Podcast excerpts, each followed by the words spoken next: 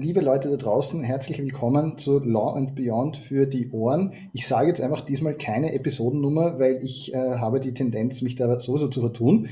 Ähm, wir sind, äh, also ich, ich, ich bin der Patrick Heinz, hallo. Dann äh, kennt ihr die Theresa Kamp, hallo, freut genau. mich. Dankeschön. Ich weiß nicht, irgendwie müssen wir in diesem Intro, ich weiß nicht, ob ich deinen Namen sagen soll oder ob ich, weil wenn du neben mir sitzen würdest, dann hätte ich jetzt ein Zeichen gegeben, so, jetzt sag du deinen Namen, das hat jetzt nicht geklappt, das tut mir unglaublich leid. Ähm, so, aber wir sind auch nicht alleine, sondern wir haben heute auch wieder eine großartige Gästin, ähm, die Dunja, Dunja Khalil. Hallo, liebe Dunja. Hallo. Freuen uns voll, dass du da bist. Ja, ich freue mich auch hier zu sein. Danke für die Einladung. Absolut, sehr, sehr, sehr, sehr gerne. Ähm, ja, Worüber wollen wir heute, oder weißt was, liebe Dunja, es kennen dich vielleicht noch nicht alle Menschen da draußen. Wärst du so lieb, ein bisschen zu erzählen, wer, wer du denn bist und was du denn so machst den lieben langen Tag? Ja, klar, gerne. Ähm, ja, also ich ähm, studiere Just, also Rechtswissenschaften am Juridikum mit dem Fokus auf Menschenrechte, insbesondere Gleichbehandlungs- und Antidiskriminierungsrecht. Und ich habe eigentlich immer schon neben dem Studium sehr viel gearbeitet ähm, sowohl in Kanzleien als auch in Institutionen wie zum Beispiel der Arbeiterkammer oder NGOs. Ähm, und in den letzten vier Jahren habe ich mich vor allem in einer NGO, die sich zu Antirassismus engagiert. Ähm, da habe ich mich halt sehr viel eingebracht in den letzten vier Jahren. Bin da selbst Rechtsberaterin ähm, und bin aber auch Rechtsberaterin in anderen Organisationen. Also manchmal verliere ich selbst den Überblick. ähm, ich bin zum Beispiel bei der Doku-Stelle auch die antimuslimischen Rassismus dokumentiert. Dann im Big Sibling Kollektiv, die befassen sich mit rassistischer Polizeigewalt und sind da sehr aktiv. Dann aber auch im Frauenrechtsbereich, da sowohl national als auch international, also international zum Beispiel so Organisationen wie WILP, also Women's International League for Peace and Freedom, wo ich da auch Themen reinbringe wie Intersektionalität oder auch Social Media Seiten wie Audit Sexism, die mich auch immer wieder zu Rechtsfragen äh, kontaktieren. Und ja, also ich engagiere mich da zu unterschiedlichsten menschenrechtlichen Themen im internationalen und nationalen Bereich. Und ja, versuche mich da ein bisschen beschäftigt zu halten und habe auch ähm, vor kurzem meine Ausbildung zur Trainerin gemacht, wo ich jetzt auch selbstständig Workshops und Trainings geben kann zu gewissen Themen eben im Antirassismusbereich. Und ja, ich glaube, das reicht. Ja, ich, ich, also ich meine, ich sage, ja, das reicht, aber, aber ja, das klingt, als würde dir tatsächlich nie Fahrt werden. Ja, das habe ich mir auch gerade gedacht. Wahnsinn. Also bist ja offensichtlich sehr, sehr viel beschäftigt. Ja, also es ist mir auch nach einer Zeit, muss ich sagen, ein bisschen zu viel geworden. Jetzt bin ich auch gerade eigentlich in Bildungskarenz und nebenbei in einer Kanzlei, ähm, geringfügig, um da auch ein bisschen was zu machen. Aber ja, es ist viel. Aber besser als, ich sage immer mehr, ich habe lieber mehr zu tun als weniger. Das ist ein, ein sehr schöner, auch ähm, in einem anderen Kontext unternehmerischer Ansatz, den man auch immer wieder äh, sagt, dass es, wenn man, wenn man selbstständig ist, ist es auch immer besser. Ich bin ein Gummiband, das fast kurz zum Zerreißen ist, also es mir ist extrem fad, weil ich aber trotzdem meine laufenden Kosten. Ähm, mhm. ich meine, das sind alles, das sind alles extrem spannende, extrem wichtige Sachen.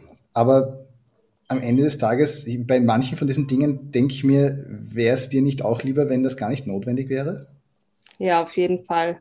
Also ich frage mich ja auch immer wieder, wenn ich da in dieser ganzen, ich nenne sie immer Weltretten-Bubble, wenn ich da zu tief äh, reinfall, ähm, was ich eigentlich machen würde, wird es das alles nicht geben.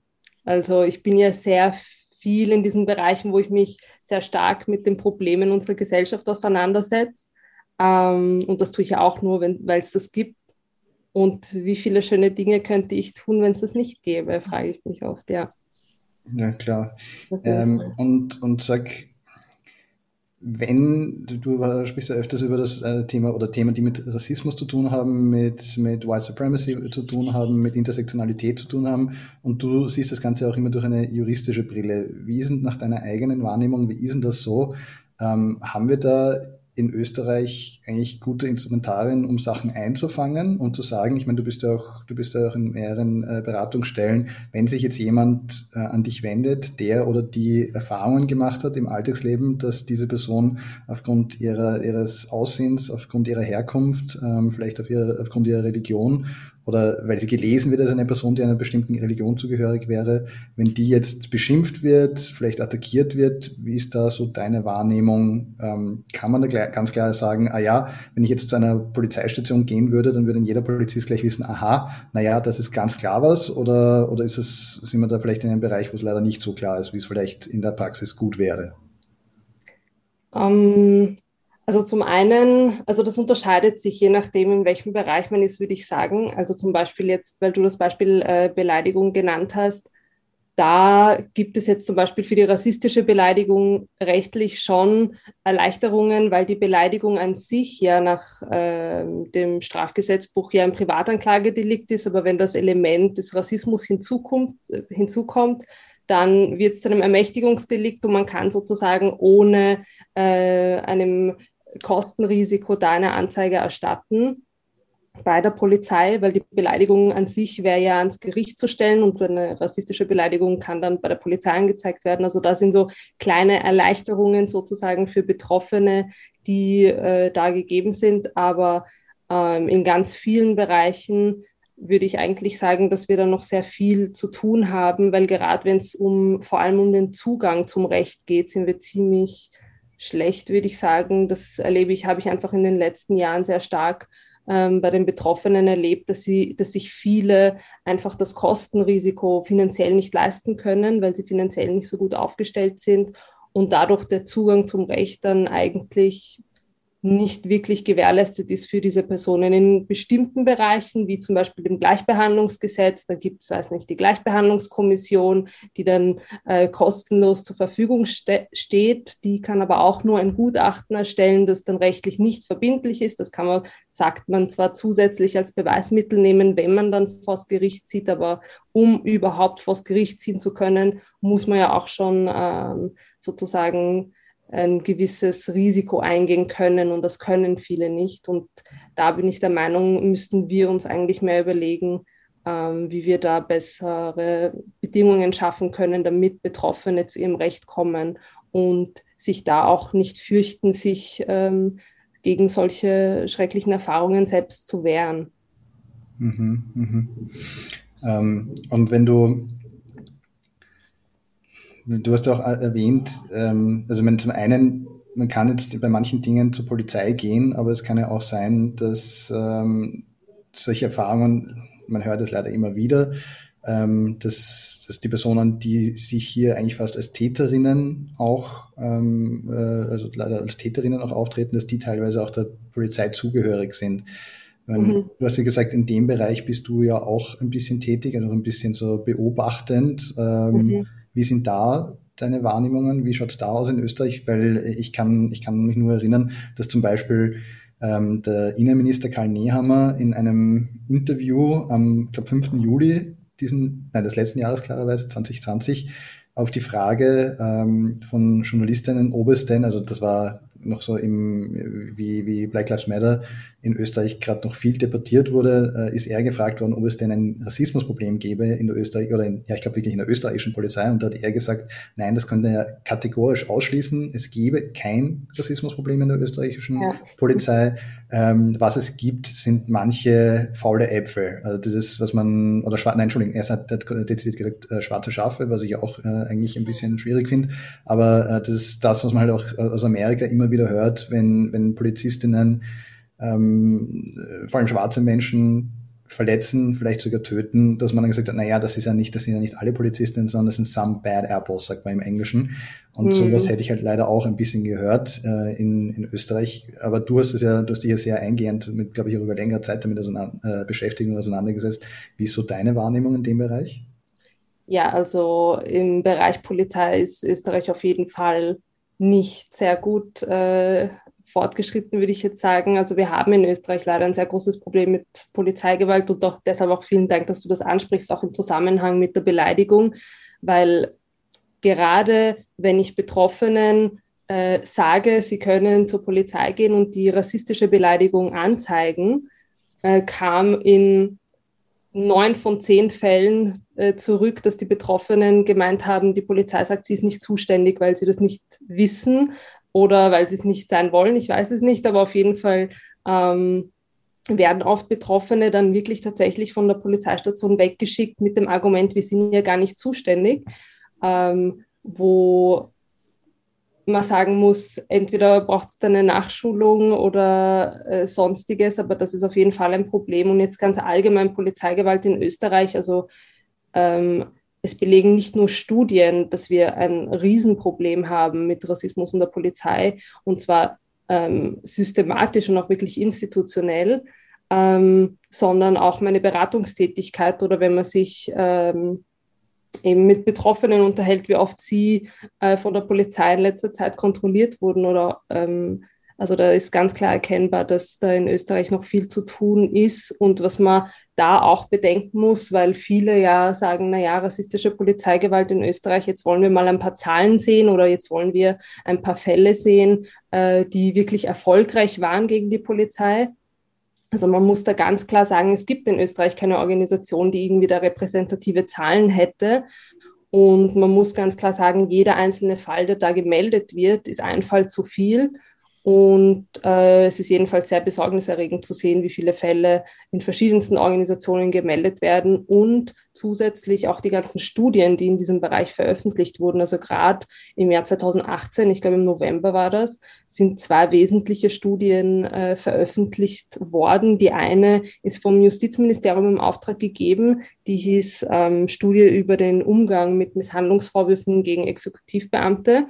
Die ist vom Austrian Center for Law Enforcement Sciences, also abgekürzt ALES, ALES, ich weiß nicht, wie man das ausspricht. Aber da wurden jedenfalls sämtliche Fälle von polizeilichen Misshandlungsvorwürfen, die im Zeitraum zwischen 2012 und 2015 waren und in die Zuständigkeit der Staatsanwaltschaft Wien und Salzburg ähm, gefallen sind, ähm, überprüft. Und in, in diesen Fällen ähm, ging es überwiegend um Vorwürfe gegen Polizisten und Polizistinnen, die Betroffene äh, geschlagen haben sollen. Und da wurden eben 1008, äh, 1518 Fälle geprüft von der Staatsanwaltschaft. Und von diesen 1518 Fällen äh, ist nur in sieben Fällen ein Strafantrag ans Gericht gestellt worden. Äh, worden. Ähm, und in allen weiteren Fällen wurden die Ermittlungen gegen die Beamten und Beamtinnen eingestellt oder es wurde von einer Einleitung, äh, aus welchem Grund auch immer, äh, abgesehen, also von der Einleitung von einem Ermittlungsverfahren. Und in diesen sieben Fällen, in denen dann weiter ermittelt wurde, von diesen 1518 Fällen, ich muss es immer wieder betonen, weil es ist wirklich unglaublich, dass so wenig Fälle tatsächlich dann äh, vor das Gericht kamen. Äh, und von diesen sieben Fällen kam es dann zu keiner einzigen Verurteilung. Und ähm, es ist also so, dass bei keiner einzigen Beschwerde eine Straftat von einer Beamtin festgestellt wurde. Und da ist auch noch hinzuzufügen, dass die Beschwerdeführer und Beschwerdeführerinnen selbst äh, durch ärztliche Gutachten körperliche Verletzungen zum Teil feststellen lassen haben. Also das ist, glaube ich, bei mehr als die Hälfte der Beschwerdeführerinnen der Fall gewesen, äh, dass man das ärztlich auch festgestellt hat. Und trotzdem kam es zu keiner einzigen Verurteilung. Im Gegensatz dazu, was nochmal eine Ebene höher ist, ähm, wurde dann gegen ungefähr 150 Beschwerdeführerinnen wegen Verleumdung ermittelt. Also mhm. da sieht man auch wieder dieses, wenn man sich wehrt, äh, kann man dann auch sozusagen weitere Anzeigen oder zusätzliche Anzeigen selbst erhalten, wie zum Beispiel die Verleumdungsanzeige. Und ich finde, diese Studie ist so aussagekräftig und ähm, ich habe jetzt keine Schritte mitbekommen, die aufgrund dessen dann irgendwie unternommen wurden. Und die zweite Studie, die 2018 äh, veröffentlicht wurde, war von der FRA, der Fundamental Rights Agency. Die hieß Being Black in the EU. Und da wurden 6000 Personen ähm, von zwölf EU-Staaten befragt, die selbst afrikanischer Herkunft waren. Und die Studie hat gezeigt, dass Österreich eine Spitzenposition einnimmt in Bezug auf rassistisches, äh, rassistisch empfundenes Vorgehen von Seiten ähm, der Polizeibeamtinnen. Und Ähm, da hat zum Beispiel Österreich die höchste Zahl von rassistischen Körperverletzungen gehabt, Racial Profiling, rassistische Beleidigungen und ähm, das wenigste Vertrauen in die Polizei war auch in Österreich. Und ähm, das sind, finde ich, zwei Studien, die man da gut nennen kann. Und auch die ganzen Organisationen, die es eben in Österreich gibt, die Fälle dazu dokumentieren, sagen immer wieder, dass in den Fällen, die gemeldet werden, auch Ähnlichkeiten äh, bestehen und haben auch wirklich jedes Jahr Forderungen an die Polizei, aber die Polizei ähm, reagiert leider nicht wirklich darauf, beziehungsweise muss man auch sagen, dass sie nicht besonders transparent mit ihren Fehlern umgehen, weil es ist ja so, die Polizei ist eine Institution, da sind, weiß nicht, wie viele Polizistinnen, die angestellt sind und natürlich werden da Fehler passieren. Also es glaubt ja niemand, dass da keine Fehler passieren. Das ist ja total unlogisch und äh, es ist total menschlich, wenn Fehler passieren, aber man muss dazu stehen, man muss das kommunizieren und man muss an den Fehlern auch arbeiten, beziehungsweise sich überlegen, was muss man verändern, damit diese Fehler nicht passieren und das passiert einfach gerade nicht. Mhm. Ja, ich meine, ich sehe halt ähm, auch zwei, also die ganzen Dingen, also danke einmal, dass du dass deinen umfassenden Wissensschatz äh, teilst.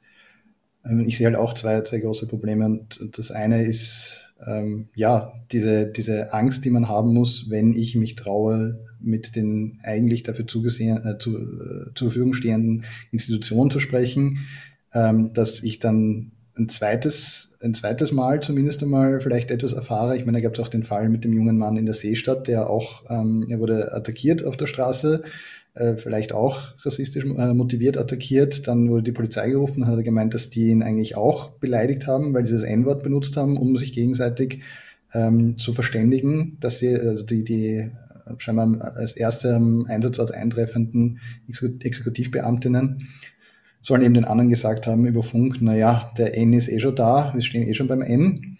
Ähm, das sind natürlich Dinge, die der junge Mann gesagt hat. Äh, es hatte dann eine, eine Untersuchung gegeben, wo angeblich ähm, solche Sachen zumindest in den aufgezeichneten Funksprüchen nicht gefallen sein sollten. Aber wie gesagt, das ist das, das was er eben so wahrgenommen hatte. Mhm. Ähm, und das ist halt dann anstrengend, wenn ich, wenn ich denke, okay, ich müsste jetzt eigentlich mit den jeweiligen Institutionen sprechen und dann droht mir vielleicht, äh, dass ich von denen ähm, noch eins drüber bekomme, obwohl ich eh schon mich in einer, in einer äh, betroffenen Position fühle. Und wenn ich dann etwas gegen die sage, dass ich dann noch ein drittes Mal eigentlich viktimisiert werde, indem die dann äh, vielleicht sagen, na, das habe ich nie so gesagt und jetzt komme ich dir mit der Verleumdungsanzeige äh, auch noch. Ja.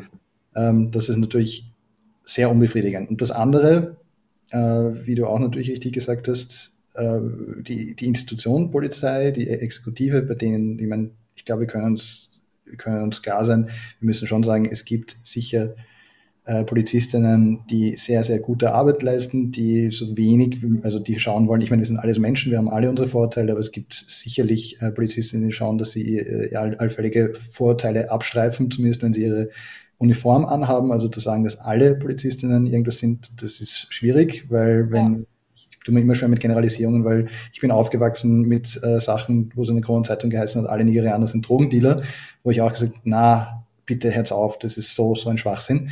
Ja. Ähm, aber leider, es gibt es und es gibt solche Leute und einfach immer nur zu sagen, nein, das sind wenige, ist halt vielleicht auch nicht die Lösung. Ich glaube, man muss halt wirklich eine, eine Lösung eines für ein Problem kann es nur geben, wenn ich anerkenne, dass es ein Problem gibt. Und da muss ich halt auch sagen, ich bin da viel kürzer erst mit dem Thema beschäftigt als du, aber nach meiner Wahrnehmung hätte ich auch mir gehofft, äh, hätte mir auch gehofft, äh, von einem so wichtigen Körper, einer so wichtigen Institution wie der, wie der österreichischen Polizei, dass man da teilweise ein bisschen mehr signalisiert, dass man für solche Gespräche offen ist und dann wirklich an etwas arbeiten möchte. Aber gut, wenn, wenn halt von ganz oben vom Innenministerium gleich einmal gesagt wird, nein, ähm, kategorisch, es gibt kein Problem, ja, dann tut man sich natürlich weiter unten auch schwerer. Mhm. Und ich kenne auch Exekutivbeamtinnen, die halt äh, von sich aus sagen, ehrlich sagen, ja, uns ist das bewusst. Es gibt ja unter unseren Kolleginnen äh, Leute, die, die ein solches Gedankengut äh, auch weiter verbreiten, wenn sie, wenn sie die Uniform tragen. Und wir würden da gern was machen, aber wenn halt von oben gesagt wird, es gibt kein Problem, dann gibt es halt natürlich auch keine,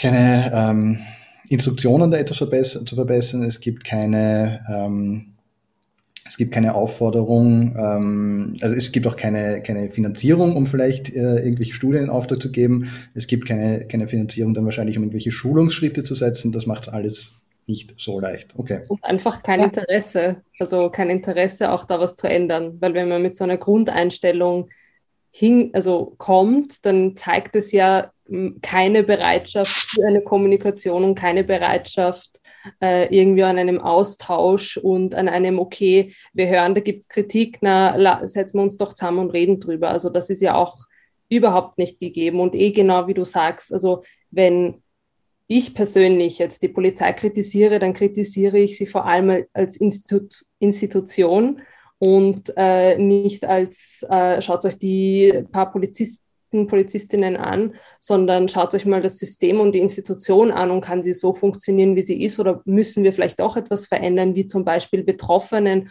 von Polizeigewalt mehr Schutz einzuräumen, mehr Rechte zu geben oder Bodycams in jeder Amtshandlung anzuhaben, um das äh, dann später, falls eine, falls rechtliche Schritte unternommen werden, dann auch äh, benutzen zu können und als Beweismittel nutzen zu können? Oder brauchen wir Kameras an allen Polizeistationen? Können Polizistinnen ähm, auch äh, ihre Amtshandlung machen, wenn sie ihre Dienstnummer auf der Uniform tragen? Also es gibt ja genug Möglichkeiten, wie man Betroffenen mehr Schutz gewähren kann, mehr äh, Erfolg sozusagen, äh, ihnen mehr Erfolg garantieren könnte. Aber das alles äh, passiert ja nicht. Und ähm, ja, das ist eigentlich das Hauptproblem, dass da trotz Studien, trotz zahlreicher Organisationen, die das dokumentieren, trotz ähm, öffentlicher Diskurs, tro trotz Black Lives Matter äh, letztes Jahr vor allem, ähm, dass da einfach nicht viel passiert. Ich meine, es war, also was schon dazugekommen ist, das muss, muss man schon ansprechen, dass Sie dann äh, gesagt haben, also als Reaktion auf äh, die BLM-Debatte in Österreich, haben Sie gemeint, dass Sie eine unabhängige Beschwerdestelle einrichten möchten, wo sich Betroffene eben kostenlos hinwenden können. Aber im Nachhinein habe ich dann erfahren, dass die im Innenministerium verankert sein soll. Also wie unabhängig das wirklich ist, ist dann halt auch fraglich. Hm. Ja, also dazu kann ich noch ein bisschen sagen, damit habe ich mich ein bisschen eingehender auseinandergesetzt. Also diese Beschwerdestelle war ja schon, die wurde von den Grünen hineinverhandelt in das Regierungsübereinkommen für 2020 bis 2024. Mhm. Ähm, und ja, wie du richtig sagst, also nach den letzten Informationen, die, die es gegeben hat, weil natürlich die Polizei ist dem Innenministerium unterstellt, ähm, soll das Ganze angesiedelt sein im Innenministerium es wird, also man, es ist schon, es ist schon auch, man ist sich dort schon auch bewusst, dass das vielleicht ein bisschen eine schräge Optik ist, wenn, im, jetzt ganz kurz gesprochen, total salopp formuliert, Polizistinnen andere Polizistinnen überprüfen würden, weil das war ja bisher schon so und dann hat man gesagt, okay, es braucht das was Unabhängiges, jetzt ist das wieder im Innenministerium. Also es gibt ja schon unterschiedliche Herangehensweisen, wie man das ein bisschen unabhängiger gestalten könnte, aber komplett unabhängig kann es wahrscheinlich in einem Innenministerium, also in einem dem Innenministerium zugeordneten Körper, weiß nicht, ob das wirklich erreichbar ist jemals. Und da gibt es sehr viele, ähm, sehr viele Vereine und sehr viele Organisationen der Zivilgesellschaft, die halt sagen, Achtung, wir haben uns das jahrelang angeschaut. Äh, es gab auch offene Briefe von mehreren, von mehreren Stakeholdern in dem Bereich, die gesagt haben, okay, das ist nicht richtig, wenn das wieder im Innenministerium ist. Ähm, das Innenministerium hat dann angekündigt, eigentlich einen, äh, einen ersten Entwurf für, weil das sind dann Gesetze, die geschaffen werden, äh, die, die, die es geben muss, um eine solche neue Stelle überhaupt einrichten zu können. Äh, die soll auch mit polizeilichen Befugnissen ausgestattet sein, war, war die letzte, war, war die letzte Meldung. Also dass tatsächlich dann dort Personen drin sind, die halt eben also kriminalpolizeiliche äh, Taktiken anwenden können, die tatsächlich überprüfen können und dann auch ähm, eine, einen Abschlussbericht schicken können an die Staatsanwaltschaft, damit allfällige wirkliche strafrechtliche ähm, Delikte, die begangen wurden von, von Exekutivbeamtinnen, dann allenfalls auch strafgerichtlich abgehandelt werden können. Aber leider dieser dieser Entwurf für diese Gesetze, der, der war für, ich glaube, Herbst letzten Jahres angekündigt und ist ähm, bis jetzt leider noch nicht mit der Welt geteilt worden. Also es gibt sehr viele Leute, sehr viele Spezialistinnen, Expertinnen, die gesagt haben, wir warten drauf und würden sich gerne damit auseinandersetzen. Ja. Viele Mitglieder der, der Zivilgesellschaft, aber bis jetzt hat man da leider noch nichts gesehen. Also warten wir noch alle drauf. Ich glaube, ähm, die Antwort war bisher, glaube ich, eher von der Seite des Innenministeriums, naja, ähm, Wegen Corona hat man natürlich jetzt äh, alle Energien irgendwo anders hin bündeln müssen. Ja, Corona ist extrem wichtig, aber solche Dinge sind halt auch wichtig. Also man kann einfach nur hoffen, dass dem dann auch irgendwann die notwendige ähm, ja, Aufmerksamkeit geschenkt wird. Ähm, aber ähm, gehen, gehen wir kurz ein bisschen ähm, weiter. Ich meine, du teilst diese Informationen, die du jetzt hier auch mit uns hier, ähm, die du jetzt gerade hier mitgebracht hast, die teilst du auch auf, auf Social Media teilweise. Wollte ich wissen, wie denn da so die Response ist, wenn du mit, wenn du den Leuten diese, also wenn du diese Informationen mit der Welt teilst. Wie, was kommt dann zurück? Ja, also die Response ist eigentlich gut. ähm, bekomme eigentlich ziemlich viel Zuspruch und Nachrichten, dass also viele, die sich da bedanken. Und es freut mich einfach zu wissen, dass ich mit dem, was ich mache, anderen helfen kann, in ihrem Alltag entweder selbst mit den eigenen Rassismuserfahrungen umzugehen, indem ich versuche, sie eben mit ähm, so einem Mindest an rechtlichem Know-how auszustatten also ich versuche, äh, ich meine, ich mache es nicht so regelmäßig wie ihr leider, äh, aber ich versuche halt immer wieder so neue Rights Postings äh, zu machen.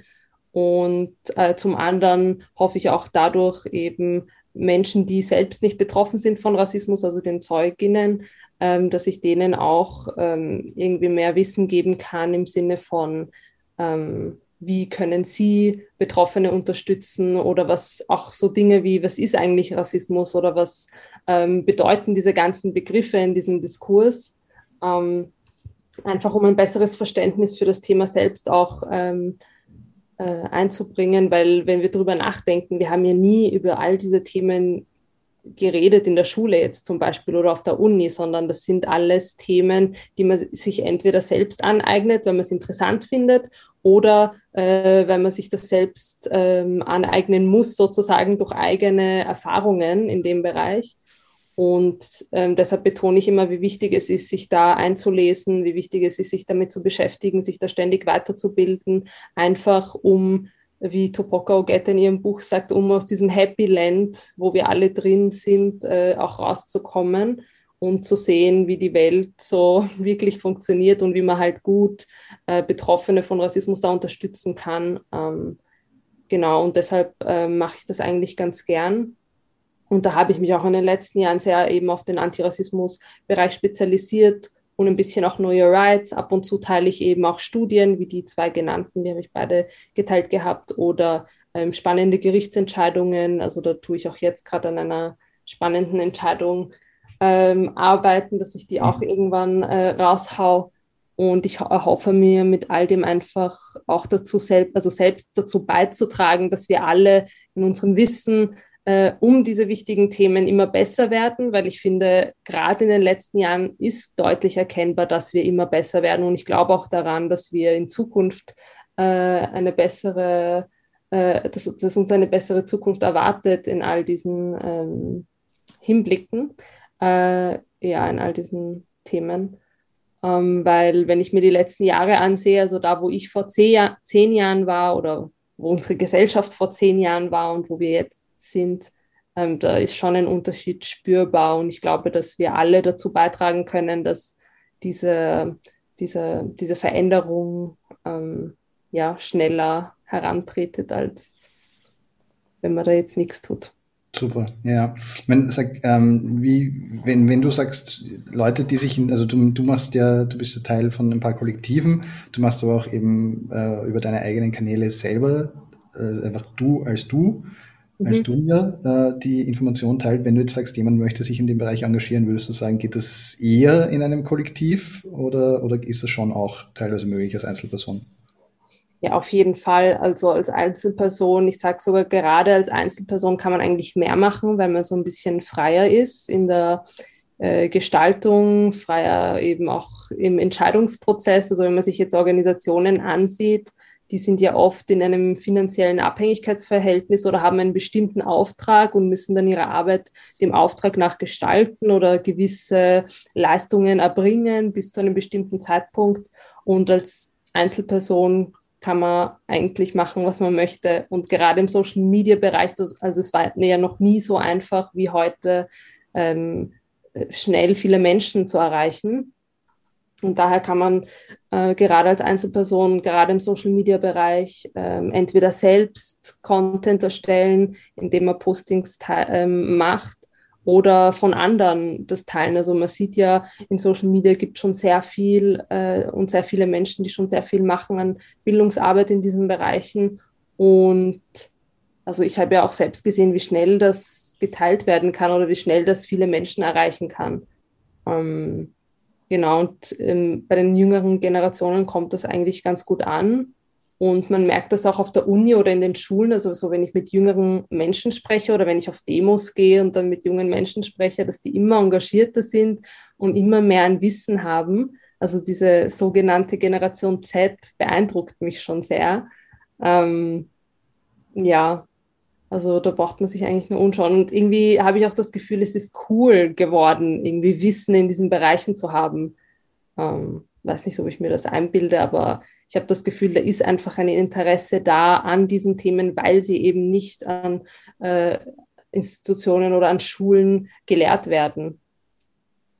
Genau. Ja, ich finde es auch total spannend, das zu hören, was du sagst, weil ich glaube, das ist genau, also das extrem wichtig ist, dass man auch darüber spricht, dass es einen Diskurs gibt, weil meiner Wahrnehmung nach war das so, dass wie ähm, dieses Thema Black Lives Matter letztes Jahr im Sommer eben auch in Österreich sehr präsent war, das habe ich auch in meinem eigenen Bekanntenkreis irgendwie wahrgenommen, dass da geheißen hat, naja, das ist natürlich ganz fürchterlich und ganz schrecklich und außerhalb jeglicher Diskussion, was da passiert ist, aber es ist doch kein österreichisches Thema, es ist ein amerikanisches Thema. Bei uns ist das überhaupt nicht so und wir haben jetzt dieses Problem nicht. Und das ist irgendwie ganz spannend, wenn, ich meine, das, du machst das ja deutlich, auch du belegst es auch mit Studien, du bist natürlich da total im Thema, dass das natürlich überhaupt nicht stimmt, dass es nicht ein Problem ist von ganz woanders, sondern dass es auch uns betrifft, natürlich, dass es bei uns so ist mhm. oder dass es eben ein Thema ist. Und das finde ich halt total spannend, dass, dass du da irgendwie auch dass man irgendwie sieht, man möchte, glaube ich, auch da gern oder man neigt da eher dazu, das zu verleugnen oder so. Und das ist irgendwie toll, wenn man darüber spricht, weil so, ja, nur so kann sich was ändern. Und du sagst ja auch, dass es sich irgendwie um ein strukturelles Problem handelt. Und ich weiß nicht, gäbe es da etwas, wo du sagst, auf diese Weise könnte man vielleicht besser, weiß ich nicht, besser mit solchen Situationen, auch mit, mit, mit rassistischer Polizeigewalt oder Racial Profiling oder diesen Dingen umgehen? Oder würde dir jetzt irgendetwas einfallen, was man konkret machen könnte? Also weil du es auch angesprochen hast, ähm, dass, ähm, dass es eben nicht, also so wie ich das verstanden habe, dass es eben nicht oft Teil des öffentlichen Diskurses ist. Und ich glaube, das ist so der Grund, warum so viele versuchen, das durch Social Media zu ersetzen, weil man doch durch Social Media auch Diskurse anregen kann, indem man äh, Inhalte teilt und so verbreitet, dass das an die richtigen Leute kommt und dann irgendwann kommt es an die Journalisten und Journalistinnen und dann äh, haben wir den öffentlichen Diskurs. Also auf jeden Fall braucht es viel mehr Raum in dem öffentlichen Diskurs, nicht nur auf Social Media, also dass Medien darüber schreiben, dass Medien ein Interesse haben, darüber zu sprechen und Menschen einzuladen, äh, die einfach schon in diesen Bereichen sehr lang arbeiten und auch was dazu sagen können und diese Studien zum Beispiel können, kennen oder ähm, was auch immer, also durch ihre Tätigkeit äh, eine Expertise da entwickelt haben. Mhm. Einfach um auch mit Betroffenen selbst zu sprechen und die einzuladen und sagen, okay, wie ist denn das Leben in Österreich in Bezug auf rassistische Polizeigewalt? Weil wir alle unterscheiden uns in unseren Lebensrealitäten und es gilt einfach anzuerkennen, dass wir alle unterschiedliche Lebensrealitäten haben und es auch spannend ist und wichtig ist, dass wir voneinander erfahren, was unser Leben denn so prägt oder mit was wir konfrontiert sind, weil ich erlebe es oft, dass es dann zu ähm, Diskussionen oder ähm, zu, ähm, zu einem Austausch äh, zwischen Betroffenen und Nicht-Betroffenen von Rassismus kommt und die dann eigentlich ganz überrascht sind, was man doch alles so in Österreich erlebt. Und sie sind überrascht, weil es diese Diskurse nicht äh, in, den, in der Öffentlichkeit gibt, in den Medien. Und das ist auf jeden Fall etwas, was ähm, sehr wichtig wäre ähm, zu verändern in Zukunft. Und das machen wir ja auch schon durch die Social-Media-Arbeit, weil die hat auch in den letzten Jahren schon sehr viel bewirkt. Und ja, mal schauen, wie das in Zukunft so sein wird. Eine, eine kurze Frage, die ich irgendwie noch hätte, ist, die, ähm, die sich jetzt quasi abseits der Social Media, also dass dieser Diskurs da stimme ich dir vollkommen zu. Auch in meiner Unwissenheit erscheint mir das sehr sinnvoll. Aber was würdest du jetzt sagen, wenn du jetzt zum Beispiel in der Position wärst, ähm, wie soll ich sagen, zum Beispiel auch ähm, im Bereich des Innenministeriums oder im Bereich der Polizei zu beraten? was könnte man, weil, weil so wie ich das jetzt verstanden habe, gibt es noch nicht ausreichend oder noch keine direkte Möglichkeit oder gute Möglichkeit jetzt für betroffene Personen, sich sicher ähm, zu beschweren oder sich irgendwie da an jemanden zu wenden, um Hilfe zu bekommen. Mhm. Würde dir etwas einfallen, um, um, um ein bisschen Abhilfe zu schaffen? Mhm. Ähm, ja, also zum einen eben den Zugang zum Recht zu ermöglichen, also zu schauen, wie können wir das Kostenrisiko für Verfahren senken oder äh, Rechtsschutzversicherungen, ob man da sich vielleicht ein System überlegen kann, dass äh, für solche Fälle dann eine Deckung gewährleistet ist, ähm, genau Betroffene auch mit mehr Rechte auszustatten, einfach zu realisieren, dass es vielleicht einfach mehr braucht, um eine erfolgreiche Beschwerdemöglichkeit für Betroffene äh, zu ermöglichen. Also wie schon erwähnt, zum Beispiel durch Bodycams, Kameras in den Polizeistationen, die Dienstnummer ähm, auf den Uniformen oder ein allgemeines Wissen darum, dass man zum Beispiel Amtshandlungen im öffentlichen Raum filmen darf, solange man es nicht veröffentlicht, wobei es ja auch da äh, sozusagen äh, Möglichkeiten gibt, wenn dann das öffentliche Interesse überwiegt, aber das muss sich dann auch ein Jurist oder eine Juristin ansehen mit der Veröffentlichung. Also ist eh auch heikel, aber dass man einfach Betroffene auch über ihre Rechte informiert, Einschulungen für Polizisten und Polizistinnen gibt in Bezug auf, wofür sind sie zum, zuständig, also auch immer wieder da, ähm, wegen dem Beispiel auch mit der rassistischen Beleidigung, dass die das ja nicht wissen und die Leute dann zu Gericht schicken, weil sie glauben, es handelt sich um ein Privatermächtigungsdelikt. Ähm, ja, und Einschulungen, auch Sensibilisierungstrainings, die vielleicht regelmäßig erfolgen sollten und nicht nur einmal für zwei Tage oder ich weiß ehrlich gesagt jetzt nicht, wie, äh, wie intensiv das ist. Ich habe halt äh, mitbekommen, dass das nicht sehr intensiv äh, sein dürfte. Ähm, ja, also in die Richtung würde ich gehen. Also sowohl Polizistinnen weiterzubilden, da Trainings zu ermöglichen, als auch Betroffene mehr Schutz und mehr Möglichkeiten für die Rechtsdurchsetzung zu gewähren, sich zu überlegen, okay, kann ich eine kostenlose Beschwerdestelle einrichten, die wirklich unabhängig ist?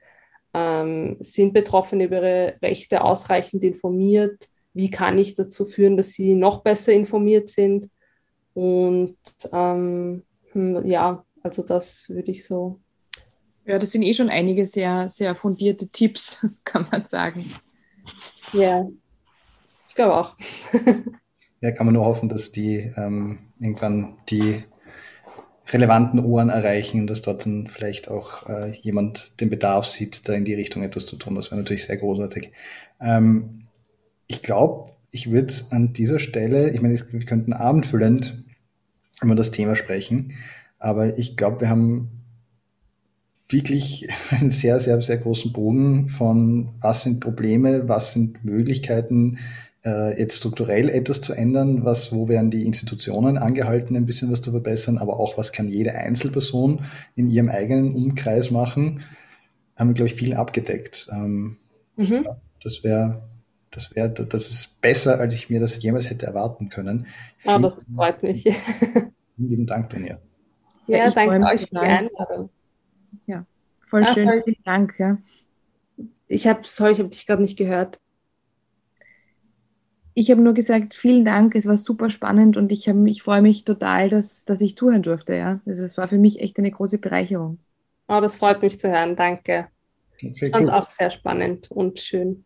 Hm. Ähm, ja, äh, trotzdem, äh, äh, wieder mal um der Partypuppe sein zu dürfen, es wäre schön, wenn wir das alles gar nicht machen müssten. Aber, ja, das stimmt. Aber es ist einfach, ja, ähm, wenn, leider in dieser Generation müssen wir es noch machen, damit es vielleicht die nächste Generation noch ein bisschen weniger machen muss.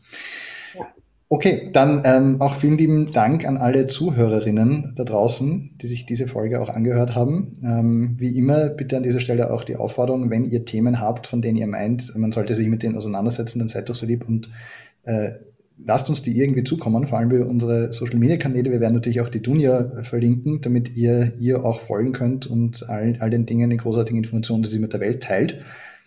Und ja, ansonsten von meiner Seite vielen herzlichen Dank. Ja, danke auch von mir. Danke dir. Dankeschön. Okay, dann schönen Tag. Bitte bleibt alle gesund da draußen. Ciao. Ciao.